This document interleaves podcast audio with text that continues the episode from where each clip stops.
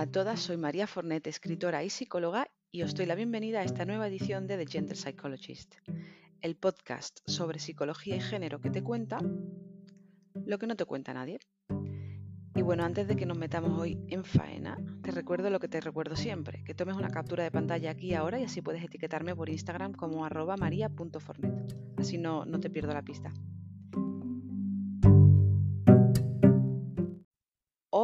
Es el último lunes de cada mes y como sabes es el día que vengo a contarte, a hablarte de algún tema relacionado con la psicología y el género y quizá hoy porque me siento optimista porque en España han empezado a levantar el confinamiento, no sé desde dónde me escuchas tú, o quizá porque precisamente esta semana va a salir mi primer artículo publicado a través de la Sociedad Británica de Psicólogos en coaching psicológico feminista, en psicología feminista en general, que he pensado que, bueno que iba a hablarte de esto. Este artículo del que te hablo, que va a salir en unos días, se llama en inglés, está publicado en inglés, se llama Feminist Psychology, a Narrative Perspective in Coaching, es decir, psicología feminista, una perspectiva narrativa en coaching.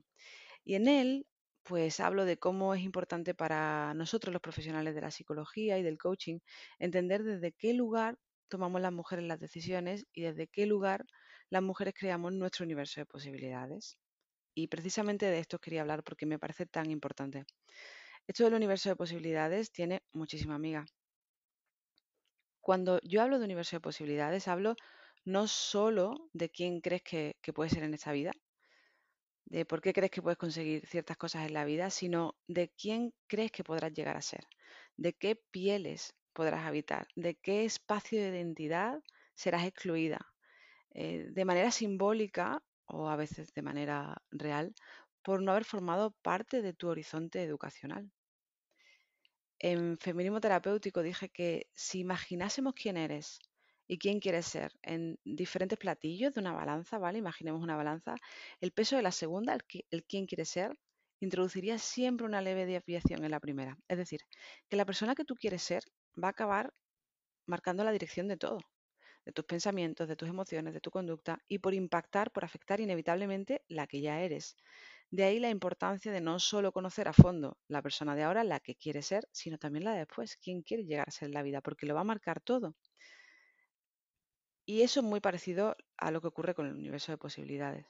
Estaremos de acuerdo en que, en que, bueno, para llegar a conseguir algo en la vida no basta con querer conseguirlo, porque hay muchísimos otros factores. Pero también estaremos de acuerdo con que para conseguir algo en la vida hace falta quererlo. Y ayer justo hablaba en mi newsletter de la importancia de la, de la esperanza como mecanismo, como vehículo para la acción. Si una no cree que las cosas pueden ir a mejor, muy difícilmente va a dar esos pasos necesarios para verlo hecho realidad. Y con el universo de posibilidades, te decía, pasa algo muy parecido. Digamos que de alguna manera eh, coincide con, con, con el imaginario colectivo que hemos creado. Y va a ser precisamente ese paso previo, ¿no? Este imaginario colectivo que hemos creado entre todas y entre todos, va a ser precisamente ese paso previo a nuestras decisiones, a nuestras acciones. Si yo creo que algo es posible o si yo creo que algo no es posible, voy a tomar ciertas decisiones. El artículo del que os hablaba antes sobre psicología feminista y sobre el universo de posibilidades comienza diciendo así. Gloria Steinem una líder mundialmente reconocida y portavoz del movimiento feminista estadounidense en los años 60, y estoy traduciendo por eso a lo mejor suena un poco raro, afirmó que mm, sin saltos de imaginación o sin sueños, perdemos la emoción de la posibilidad. A mí este concepto de la emoción de la posibilidad probablemente me lo habréis escuchado antes porque es un concepto que de alguna manera me obsesiona. Habla de la posibilidad como una emoción, como algo que vibra. La esperanza, después de todo, es una forma de planificación, dice Gloria Steinem. Fijaos, ¿eh? la esperanza es una forma de planificación. La imaginación desde esta perspectiva es el fuego que enciende la posibilidad, lo que somos y lo que es aún más importante, en qué nos podemos convertir en esta vida. Es apasionante el tema. Estaréis de acuerdo conmigo. Pensemos que las imágenes colectivas, ¿vale? Este marco cognitivo que dibuja los bordes invisibles de las posibilidades, están formadas por historias. Como seres humanos incorporamos permanentemente historias dentro de nuestros entornos, o sea, de nuestros entornos a nuestra esfera individual, digamos. Del macro y microsistema que nos rodea, es decir, de la sociedad y la familia, por, por dividirlo de manera sencilla, de nuestras familias y de nuestros amigos, de la escuela, de nuestros héroes y villanos que hemos leído, ¿no? O que hemos visto en la televisión, y de las personas que admiramos, de las personas que detestamos, también de los modelos que se espera que de alguna manera sigamos, la sociedad en general, incluso toda la ficción que consumimos, ¿no? Eh, a través de películas y a través de leer, nos moldea. Estas experiencias se cuentan, se vuelven a contar, hasta el punto en el que terminan moldeando, hemos dicho, nuestra experiencia de quiénes somos y de quiénes podemos llegar a ser. Y aún más importante, de quiénes no podemos llegar a ser.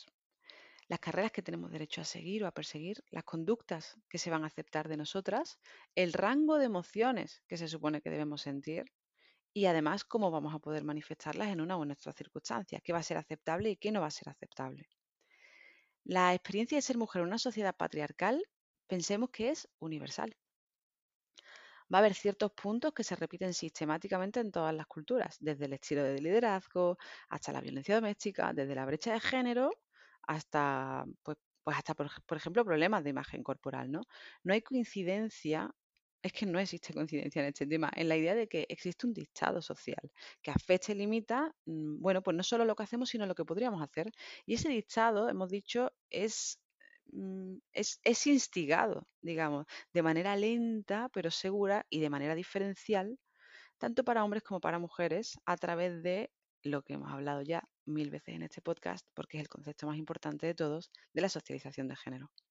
Este proceso de la socialización de género que hoy vamos a desgranar, como no habíamos hecho nunca antes, va a imponer un conjunto de reglas y de expectativas que afectará quiénes vamos a ser, nuestros gustos, nuestros disgustos, em, la anulación de ciertos sentimientos eh, por encima de, de los demás, la ira para las mujeres, por ejemplo, la empatía para los hombres, que no van a ser igual de reforzados, y la cantidad y el tipo también, la calidad de oportunidades que se le va a brindar a una mujer o a un hombre. Sabemos porque ya lo hemos dicho antes aquí, es un concepto del que hablo muchas veces y muchas veces en feminismo terapéutico también, y si es la primera vez que me escuchas, pues igual lo contamos. Sabemos que la identidad es una construcción social. Y esto para mí es un concepto muy importante. Desarrollamos un sentido de quiénes somos como individuos no en una burbuja, sino dentro de los parámetros del contexto en el que vivimos. Y dicho proceso comienza desde una edad muy temprana. Bueno, la socialización empieza desde, desde muy, muy, muy temprano. En este sentido, este, digamos, este sentido del yo, este sentido del yo va a determinar directamente nuestro universo de posibilidades. Tanto lo que se llama en coaching, en narrativo, el paisaje de la conciencia, como el paisaje de las acciones. Es decir, tanto el plano simbólico como el plano real. Lo que podemos hacer de manera simbólica y de manera real también. El feminismo en este sentido va a funcionar como un marco desde el cual podemos comprender mucho mejor esta experiencia universal de lo que realmente significa ser mujer. Va a ser como, bueno, hemos hablado muchas veces de esta metáfora, ¿no? De las gafas, porque es real, es una lente desde la que vamos a poder analizar con mucha mejor precisión la dinámica de poder de la cultura en la que vivimos y el impacto que producen las elecciones y el desarrollo de las mujeres incluso los gustos y lo que no nos gusta, hemos dicho. El feminismo nos va a ayudar a comprender cómo nos narramos nosotras como mujeres, cómo nos narra la sociedad también, y los resultados que producen esas historias que de alguna manera pues nos comemos, ¿no? y terminamos siendo. Aquí un inciso importante para, todas y todos aquellos que trabajen con mujeres, porque sé que, muchas de las personas que escuchan este podcast son profesionales. Me gustaría dirigirme a, mis colegas en ese sentido. Y, y, pienso que si están aquí es por ese motivo, así que creo que no hay nada de lo que convencerlos, pero me parece importante hacerlo igualmente. Ninguna disciplina puede ni debe saltarse el tema del género. Ninguna intervención va a resultar efectiva si pasamos por alto la realidad de que las mujeres y los hombres están socializados de maneras completamente diferentes y que esta socialización, la socialización diferencial que tenemos, es lo que eventualmente, lo que finalmente va a determinar el tipo de sueños, de esperanzas, de oportunidades que una clienta nos trae a nuestras consultorías como coaches, a nuestras sesiones. Este compromiso de comprender completamente cómo las clientas construyen y reducen su universo de posibilidades va a tener implicaciones, imaginad, no solo a nivel individual, sino a nivel social, que lo vamos a replicar. Y más aún desde, desde la perspectiva ética. Necesitamos ser sensibles al género y a la cultura, ya que es muy probable, o más bien es muy seguro, es seguro, que nuestra práctica como profesionales va a estar influenciada por la cultura, los valores, los prejuicios, por la experiencia del privilegio, por, la opresión y por el desempoderamiento. Es decir, tenemos que ser sensibles a todo este tipo de cuestiones. Porque al final es lo que decía Gloria Steinem, ¿no? Esa primera forma de planificación que necesitamos para, para cerrar la brecha entre el, yo entre el yo presente y el yo ideal está en la imaginación. Así que es importante que, seamos, que contemos con toda la información necesaria para dar esos saltos de imaginación con nuestras clientas. Y bueno, seguimos dándole más vueltas a este tema, porque hemos dicho que tiene mucha amiga. Sigues ahí, ¿verdad? No te vayas a perder porque te prometo que vamos a ir hilando todo esto como una gran trenza y en un momento dado vas a ver la luz.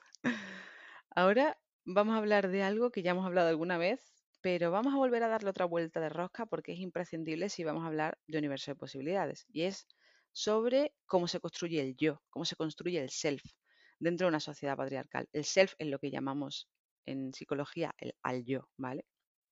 Porque nos gusta utilizar palabras en inglés.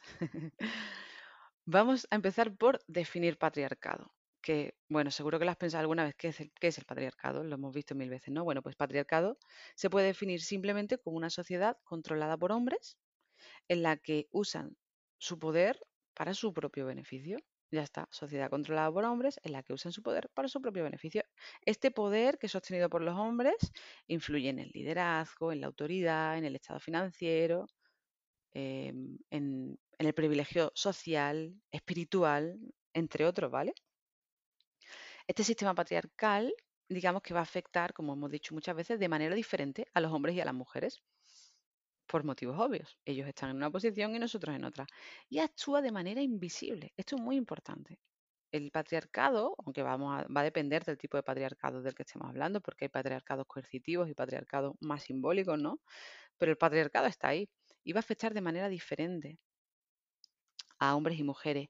Y actúa de manera invisible, hemos dicho, en muchos casos, y atribuye a la biología esas diferencias extremas que vemos para justificar la polarización del sexo del hombre y la mujer y las ventajas que uno tiene frente al otro o contra el otro.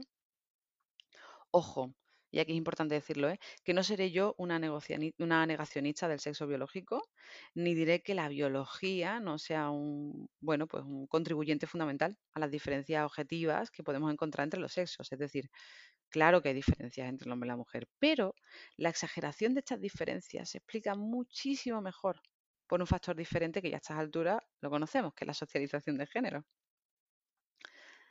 Hay un término que es muy curioso que a mí me, que a mí me gusta mucho, que en inglés eh, se llama patchwork identity, y que traducido, y esto he tenido que mirarlo, es algo así como, aunque no sé, no sé si se traduce así, ¿vale? Si, si alguien me escucha y lo sabe, mm, genial que me mande un correo. pero creo que en español se diría algo así como identidad de mosaico, ¿vale? Patchwork Identity, que es un término que, me ha parecido siempre muy interesante, ¿no? Y que se usa para reflejar la noción de que dependiendo de nuestro contexto actual, nos creamos y construimos de diferentes maneras. Es decir, e, es decir, lo que vengo a decir es que somos literalmente personas diferentes, dependiendo de las influencias que el contexto tiene sobre una misma los niños y niñas se convierten en niños y niñas a través de este trabajo de socialización, que nos va a afectar de maneras completamente diferentes. Es aquel famoso aforismo del yo soy yo en mis circunstancias, que no es nada nuevo. La, socialización es un término común para los campos de la sociología, la educación, la antropología, eh, bueno, y también para la psicología, ¿no? que es de lo que estamos hablando hoy aquí donde, bueno, pues la usamos para describir esos procesos por los cuales los individuos aprenden los comportamientos, aprendemos las normas, las creencias, las ideologías necesarias para una participación competente en una sociedad determinada, porque no todas las sociedades son la misma.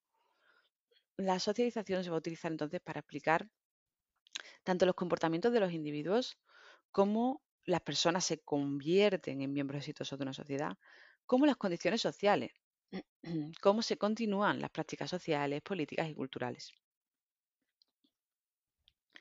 Hablar de socialización es hablar de universo de posibilidades, tan simple como esto. Por eso, aunque ya hemos hablado de este concepto antes en el podcast, te he dicho que hoy vamos a intentar llegar mucho más a fondo en este asunto. Hoy vamos a intentar realmente desgranar qué es la socialización de género, por qué es tan importante, María, la socialización de género, por qué siempre estás hablando, no, María, de socialización de género. Bueno, pues nos socializamos a través de, nuestros entornos. Somos socializados, mejor dicho, a través de nuestros entornos, de nuestra familia, de la escuela, de la ficción, de los medios de comunicación, que a través del proceso de contar y volver a contar, crean y refuerzan lo que se convertirá luego en nuestras propias narrativas. Así es como construimos la realidad, ¿vale? La socialización es el origen del comportamiento adecuado, de la adecuación de la conducta, de la interacción social, del autocontrol incluso, es decir, de que no hagamos ciertas cosas que te digo yo, una no hace sus necesidades en medio de la calle cuando le entran ganas, ¿no? Es decir, aprendes a autocontrolarte incluso a través de la socialización, de las elecciones éticas, de las ideas políticas, de la identidad, hemos dicho, de los roles de género y la forma en que simplemente nos comportamos en el mundo. Esto es socialización. Desde la perspectiva de lo que yo hago, que es la psicología del coaching, como probablemente ya sabes, la, socialización es un término fundamental, ya que hemos dicho que es la base desde donde vamos a construir los sueños, las esperanzas, las aspiraciones, las ambiciones. Es donde vamos a construir, desde donde vamos a construir más bien, los muros de nuestro universo de posibilidades. A ver, piensa algo, piensa que la masculinidad y la feminidad no son innatas, y esto es muy importante. A los niños le enseñamos estos rasgos. Tan pronto como identificamos a un niño como hombre y mujer, que ya lo hemos dicho antes, la matrona dice, ha tenido usted un niño o ha tenido usted una niña, ¿no? comienza el proceso de socialización de género. Bueno, podemos hablar de que comienza incluso, antes. Yo siempre digo que cuando estaba embarazada y alguien me preguntaba, ¿vas a tener un niño o una niña? Y yo respondía que iba a tener un niño, ya empezaban los comentarios. Y los comentarios se repetían de manera sistemática. Pues los niños son menos envidiosos que las niñas, pues los niños generan apegos más simples que las niñas, pues en fin, había una serie de narrativas ¿no? alrededor de lo que iba a implicar para mi niño Santiago estar en el mundo. Los niños aprenden a moverse a través de su género por el mundo y sus entornos los refuerzan cuando están dentro de las expectativas de su género. A medida que el niño crece y va desarrollando su identidad, aprende a interactuar con los demás y aprende el papel que debe desempeñar en la sociedad, dependiendo de si están socializados, por supuesto, como hombres o como mujeres. ¿Me sigues aquí? A ver, esto piensa que, como hemos dicho, va a construir y desarrollar su universo de posibilidades y los temas los temas que surgirán en, las consultorías de coaching con mis clientes en este caso, ¿no? Es decir, todo esto que está ocurriendo es lo que, es lo que va a traer los temas. Los temas es algo de lo que hablamos en psicología, ¿no? ¿Cuáles son los temas predominantes? A las mujeres pronto se les va a enseñar a jugar con muñecas y a enorgullecerse de la atención temprana en los demás, ¿no? O sea, tú, lo primero que te regalan como mujer es una muñeca. Mientras que a los niños eh, los vamos a, mm, predominantemente los vamos a orientar a centrarse en tareas en lugar de, en emociones. Ya lo hemos dicho antes, mientras a los hombres se les va a reforzar que pongan en el centro de su existencia su proyecto de autorrealización, a las mujeres, sin embargo, lo que vamos a hacer es premiarle, digamos, mm, el cuidado de terceros. A ver, vamos a parar un momento aquí para aclarar algo que igual no siempre es claro. Igual hay quien me está escuchando y me dice, María, esto es muy obvio para mí, pero no lo es para todo el mundo y yo diré que para mí no lo fue siempre tampoco obvio, así que me parece importante aclararlo. El sexo, vamos a distinguir sexo y género, el sexo se refiere al conjunto de, características físicas y biológicas que están genéticamente definidas y que determinan si un ser humano es hombre o es mujer. Los cromosomas, sexuales y los factores fenotípicos, digamos, el, fenotipo, son aspectos clave de la, asignación sexual de un ser humano si le da alguna patada a la biología, alguna, alguna bióloga me puede mm, corregir felizmente. Pero bueno, esto es el sexo, ¿vale? Y por otro lado tenemos el género. El género, sin embargo, que me siento mucho más cómoda definiendo que el sexo, el género es una construcción estrechamente relacionada con el sexo, porque no se asigna de manera arbitraria, sino en bloque, pero es un asunto mucho más complicado. El género cubre una serie de roles, de comportamientos, de atributos que hemos dicho que son socialmente, culturalmente construidos y que se van a considerar apropiados para una persona en función de su sexo biológico. Estas construcciones sociales, digamos que están tradicionalmente vinculadas a la categoría de hombre o mujer. El contexto social, cultural y, espacio temporal son factores determinantes, digamos, en la, en la definición de género. Y es un debate muy candente también ahora mismo de si una puede elegir su género o si existen incluso más de dos géneros, ¿vale? De esto podemos hablar otro día largo y tendido. Pero me gustaría saber qué opináis vosotras. Para que nos entendamos entonces, el género es la percepción social que una persona tiene de lo que es apropiado en relación a su sexo biológico, ¿vale? Su orientación social y otros aspectos de su identidad. Pero esta percepción está mediada por el contexto social y cultural, así como por las características biológicas y psicológicas de un individuo. Las características que determinan lo que es ser un hombre o ser una mujer pueden variar temporal y especialmente de una cultura a otra, aunque en el fondo se mantienen relativamente estables.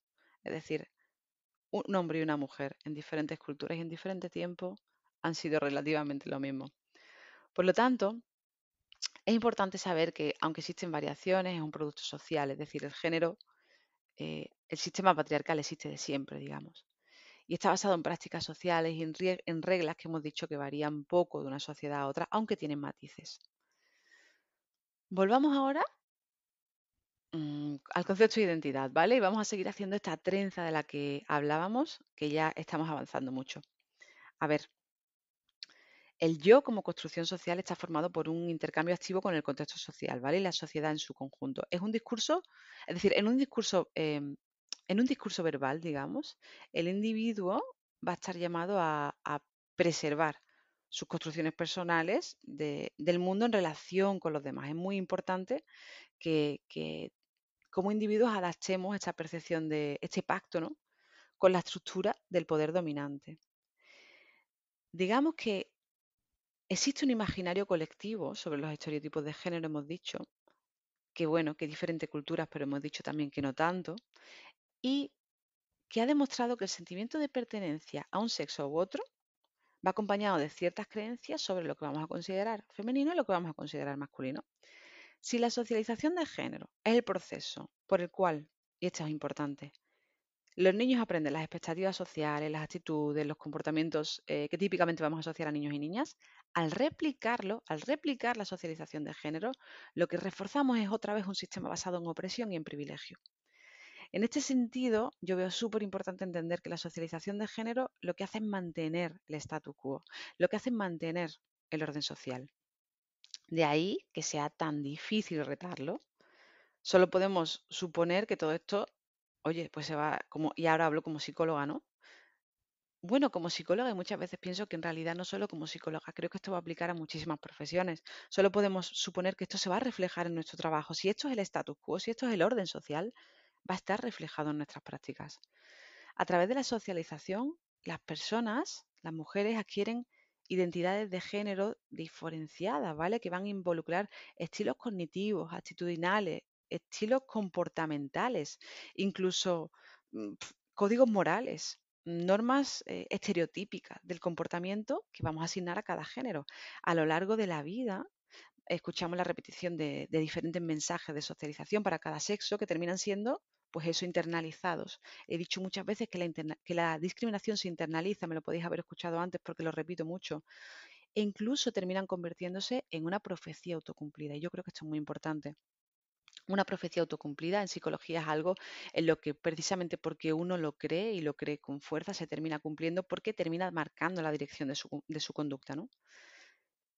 Estos mensajes que provienen del sistema educativo, la familia, los medios, la religión y que tienden a asociar por ejemplo, la, masculinidad con el poder, con la racionalidad, con la vida pública, y la feminidad con aspectos de la vida privada, con la, subordinación a los hombres, hacen que, mantengamos ese status quo.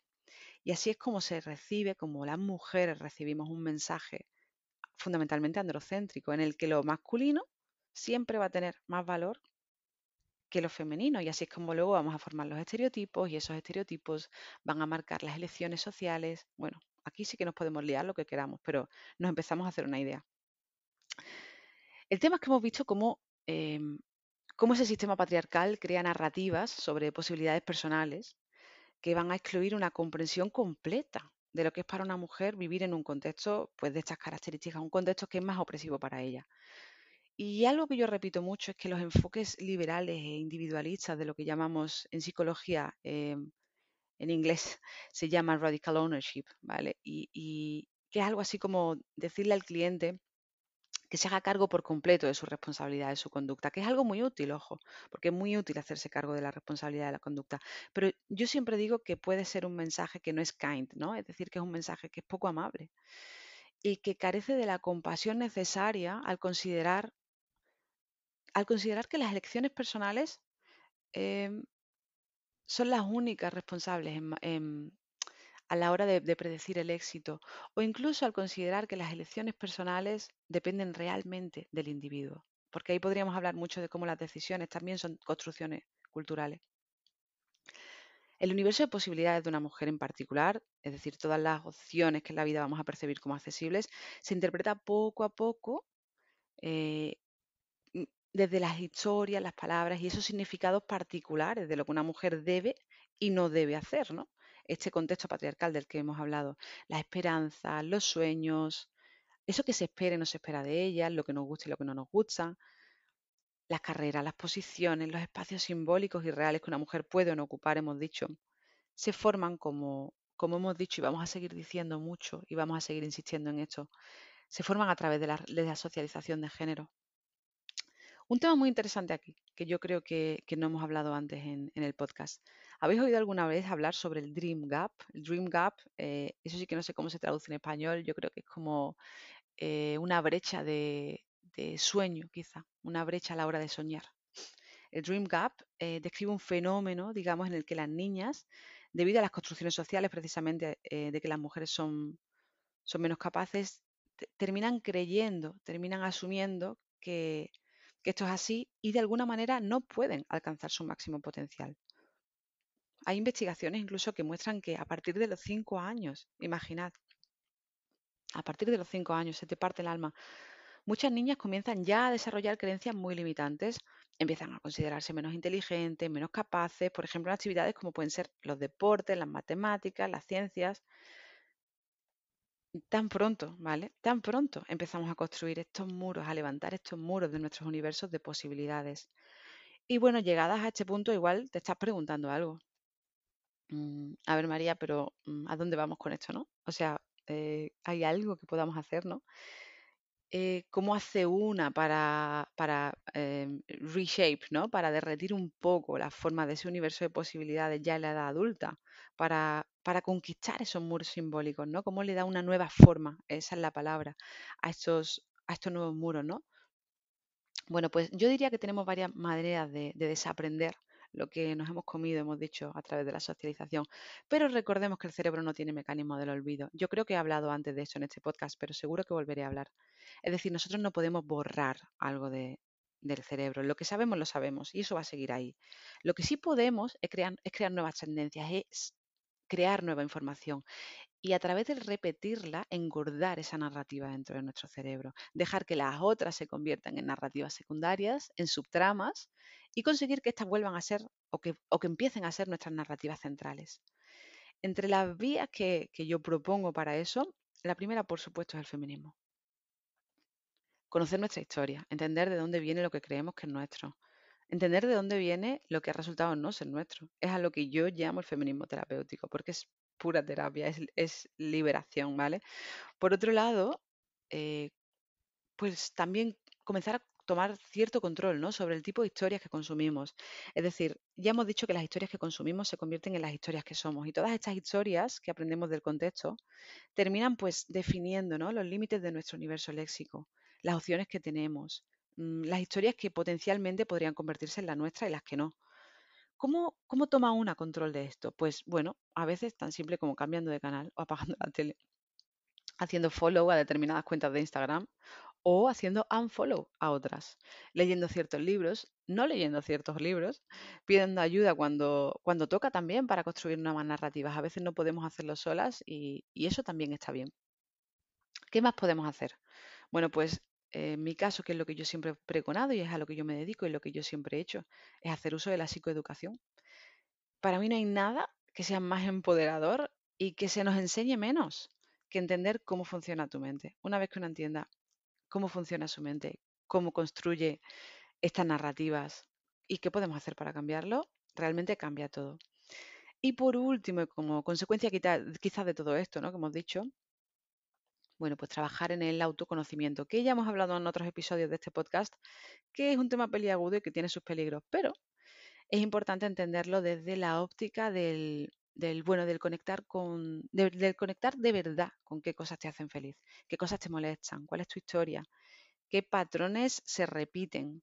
Y, bueno, la verdad es que podríamos seguir dándole vueltas a esto muchísimo más. Eh, y de hecho, bueno, yo voy a seguir aquí, siempre haciéndolo, porque e, es precisamente a lo que dedico todo mi día. Pero eh, te diré que si esto te parece interesante y resuena contigo, hace solo unos días que he sacado una experiencia de desarrollo personal que se llama El Faro. A ver quién adivina por qué se llama El Faro, pero bueno, es una guía para trazar un plan de vida en forma de programa de psicoeducación, en el que vas a aprender todas estas cosas que te he contado, pero de manera mucho más práctica. Es decir, cómo aterrizamos, María, toda esta teoría, cómo la aterrizamos y hacemos de verdad que cambie nuestra vida. Y además lo vas a hacer desde tu casa, con tu formación en formato físico, porque he creado una formación muy chula, tengo que decirlo, y también con todo mi soporte, lo que quiere decir que si tú te atascas, si de alguna manera no sabes por dónde seguir, si no te salen los ejercicios, si tienes dudas, pues yo soy tu profesora y estoy solo a un correo de, distancia. En fin, te lo cuento porque sé que funciona. Que si yo hubiera sabido esto antes, pues me habría ahorrado algún tumbo que he dado en la vida, más de uno y más de dos.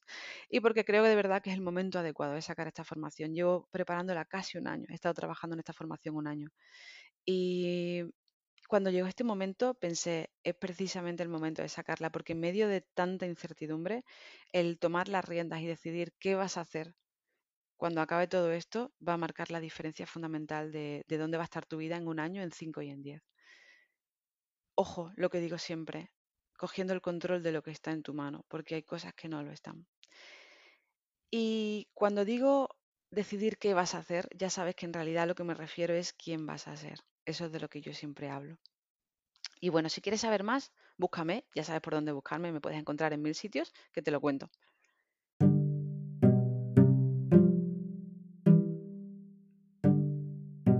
Y así vamos cerrando.